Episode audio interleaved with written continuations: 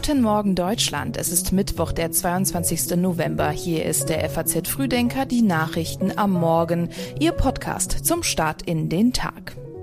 Das Wichtigste für Sie an diesem Mittwoch. Israel stimmt dem Austausch von Geiseln zu. Der Zeitplan zur Verabschiedung des Haushalts wackelt. Und vor 60 Jahren starb John F. Kennedy. Dazu dann gleich mehr. Hier noch die wichtigsten Meldungen aus der Nacht. Die USA haben nach eigenen Angaben zwei Einrichtungen pro-iranischer Milizen im Irak angegriffen. Sie reagieren damit auf einen Beschuss mit einer ballistischen Kurzstreckenrakete. Nach zwei fehlgeschlagenen Versuchen ist es dem Regime in Pyongyang nach eigenen Angaben gelungen, einen militärischen Aufklärungssatelliten in die Erdumlaufbahn zu bringen. Die USA sprechen von provokativen Handlungen.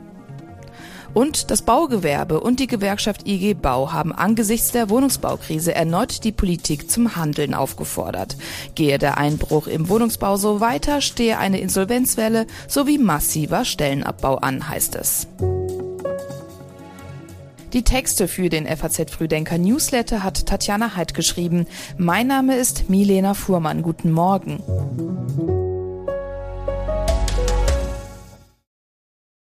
Israels Regierung hat einer mehrtägigen Feuerpause im Gazakrieg sowie dem Austausch von Geiseln gegen palästinensische Häftlinge zugestimmt.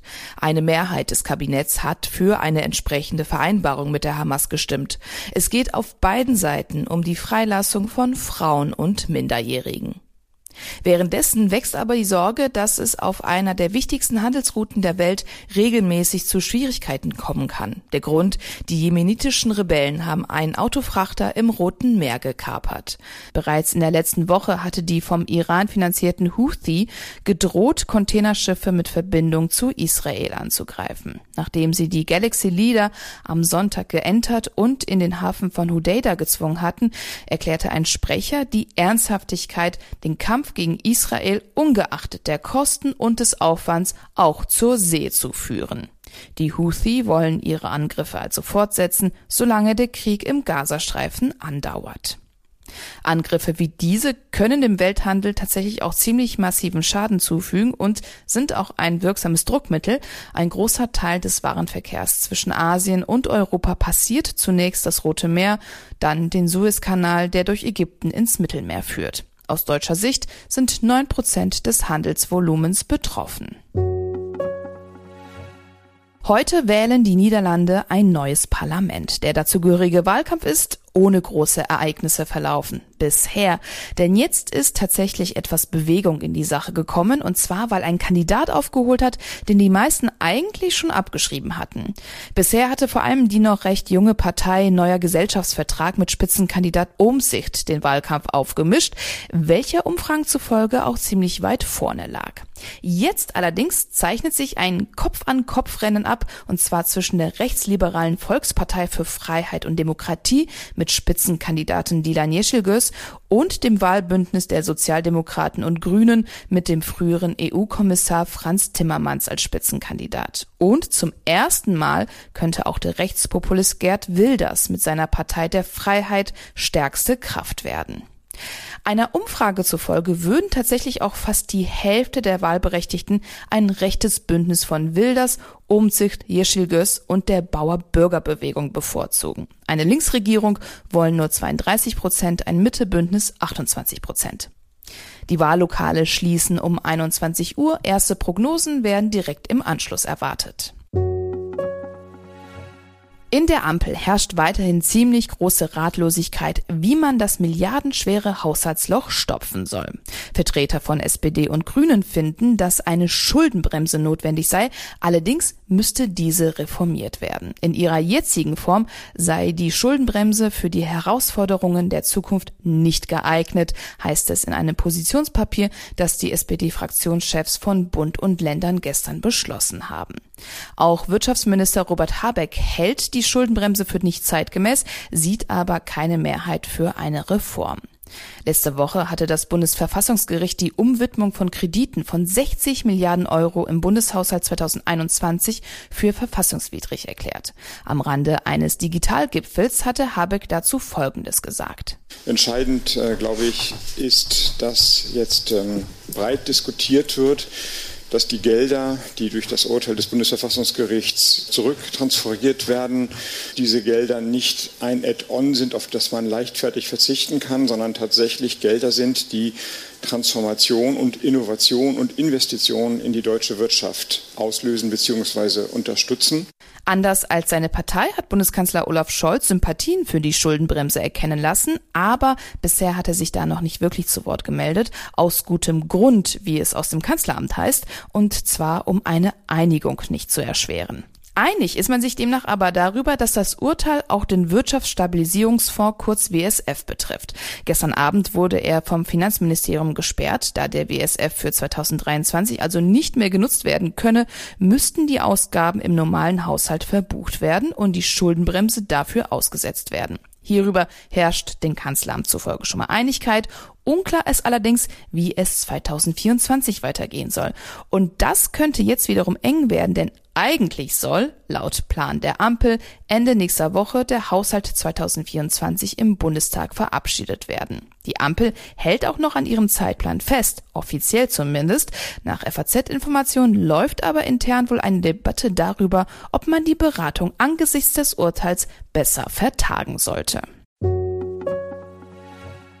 Indien hat für heute zu einem virtuellen G20-Gipfel geladen, bei dem auch der russische Präsident Putin sprechen will. Ein Sprecher hatte angekündigt, dass Putin bei der Videoschalte die russische Sicht auf den Stand der Welt darlegen werde.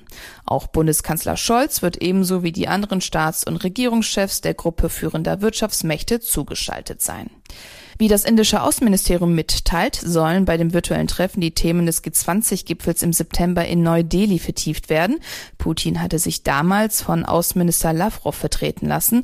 Auch Chinas Präsident Xi Jinping war dem Treffen ferngeblieben und wird auch heute nicht daran teilnehmen. Im September war es unter anderem um den Ukraine-Krieg gegangen, zu dem eine gemeinsame Abschlusserklärung veröffentlicht werden konnte. Inwieweit die russische Invasion heute also zur Sprache kommen wird, ist noch unklar. Gestern hat Bundesverteidigungsminister Boris Pistorius die ukrainische Hauptstadt Kiew wieder mal besucht.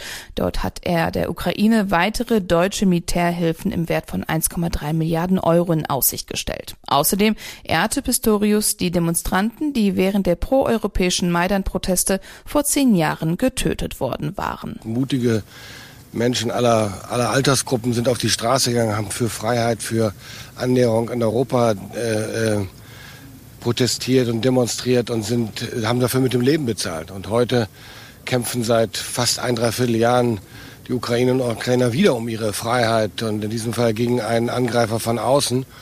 Und ich bin hier wieder hier, um erstens weitere Unterstützung zuzusagen, aber auch unsere Solidarität und unsere tiefe Verbundenheit und auch unsere Bewunderung für den mutigen, tapferen und verlustreichen Kampf, der hier geführt wird. Darf Legasthenie im Abiturzeugnis stehen?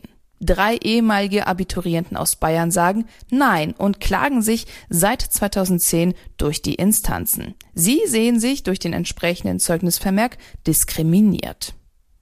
Menschen mit Behinderung bekommen in Schulprüfungen einen sogenannten Nachteilsausgleich. Bei Legasthenigang etwa kann es bedeuten, dass sie zum Beispiel mehr Zeit zum Schreiben bekommen. In einigen Bundesländern, darunter auch in Bayern, gibt es den sogenannten Notenschutz. Auf Antrag lassen Lehrkräfte die Rechtschreibung dann nicht in die Noten einfließen. Sie vermerken aber wiederum im Zeugnis, dass sie die Leistung anders bewertet haben. Und genau dagegen wehren sich die Kläger. Sie argumentieren, die Zeugnisvermerke verstießen gegen das Verbot der Benachteiligung behinderter Personen und das Gebot der prüfungsrechtlichen Chancengleichheit. Zuletzt hatte ihnen das Bundesverwaltungsgericht eine Absage erteilt. Es entschied zwar, dass Legasthenie an sich nicht mehr im Zeugnis erwähnt werden dürfe, analog zu anderen Einschränkungen wie zum Beispiel Sehschwäche, wenn aber die Rechtschreibung gar nicht bewertet werde, dürfe das weiterhin im Zeugnis stehen. Dagegen haben die Kläger Verfassungsbeschwerde eingelegt. Am 22. November 1963, also heute vor exakt 60 Jahren, hat Lee Harvey Oswald den 35. Präsidenten der Vereinigten Staaten John F. Kennedy erschossen. Kennedy fuhr damals auf der Rückbank einer offenen Limousine durch die Innenstadt von Dallas.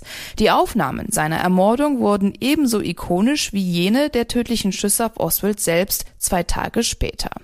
Und bis heute ist Kennedys Tod Gegenstand zahlreicher Verschwörungstheorien. Für manche ist er sogar die Urverschwörung. Eine Gallup-Umfrage kam zu dem Ergebnis, dass knapp zwei Drittel der Amerikaner hinter der Ermordung Kennedys eine Verschwörung vermuten. Mehr als verdoppelt hat sich in den vergangenen zehn Jahren außerdem der Anteil derer, die glauben, dass die von Kennedy kritisierte CIA an dem Mord beteiligt war. Und auch das ist heute Thema im geschriebenen FAZ Frühdenker Newsletter. Heute stimmt das Europäische Parlament über das neue EU-Verpackungsmüllgesetz ab. Im Jahr 2030 sollen in der EU keine Verpackungen mehr zum Einsatz kommen, die nicht mehrfach genutzt werden können oder wiederverwertbar sind. Verglichen mit 2018 soll die Menge an Plastikverpackungen um 10 Prozent und bis 2040 um 20 Prozent verringert werden. Nachdem der federführende EU-Umweltausschuss die Vorlage bereits beschlossen hat, wird heute wohl das Europäische Parlament nachziehen. Diesen Artikel wie auch alle anderen Themen aus dem heutigen Frühdenker finden Sie online auf faz.net.